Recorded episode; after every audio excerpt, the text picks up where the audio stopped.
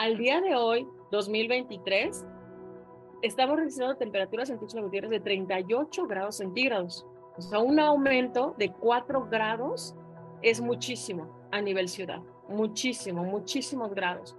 Hasta el 2010 se tenía como 34 grados la temperatura máxima en la ciudad de Tuxtla Gutiérrez. En los últimos 13 años se han registrado temperaturas que superan esta cifra. Tuxtla Gutiérrez tiene un, un programa de acción del cambio climático y según los panoramas que tenía ese programa decía que desde 1900 y algo hasta 2010 la temperatura máxima registrada en Tuxtla Gutiérrez era de 34 grados centígrados. La especialista y su equipo se ha dado la tarea de monitorear las temperaturas en zonas donde existe mayor concreto que áreas verdes. Hicimos un recorrido por los nuevos libramientos e hicimos una comparativa. Del, se midió la temperatura del suelo en concreto, donde no hay ni un solo árbol, donde está todo pelón, y llegábamos a 52 grados centígrados dentro del concreto. O sea, en el concreto, no arriba, sobre el concreto.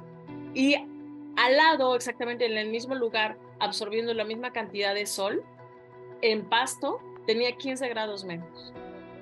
Entonces es muy importante darnos cuenta que el, concreto en la ciudad está haciendo que la ciudad sea cada vez más caliente. Según la experta en temas ambientales, asegura que el calor de Tuxtla Gutiérrez se debe a que se ha cambiado el uso del suelo y en donde antes había pasto, ahora hay concreto.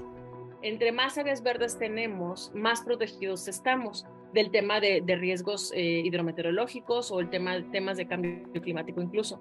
Pero también se generan en las ciudades islas de calor.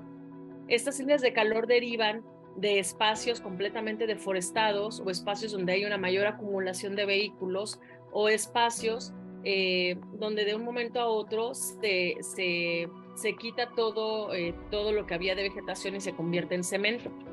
Entonces estas islas de calor van va aumentando el calor. Asimismo, compartió que en la capital chiapaneca existe un déficit de áreas verdes por persona que habita en la ciudad, según lo recomendado por la OMS para tener una calidad de vida.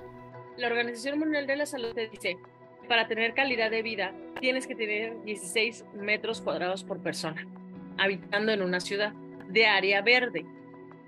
Hay otros que dicen 9, entonces dependiendo de la, de la, de la institución, te dicen entre 9 y, 15, y 16 eh, metros cuadrados por persona. En Tuxtla no llegamos ni a 7. tenemos un déficit enorme de una gran cantidad de hectáreas, entre 60 y 120, dependiendo de qué rangos estés tomando, de hectáreas verdes que nos hacen falta en la ciudad. Para Chiapas, Eric Chandomi.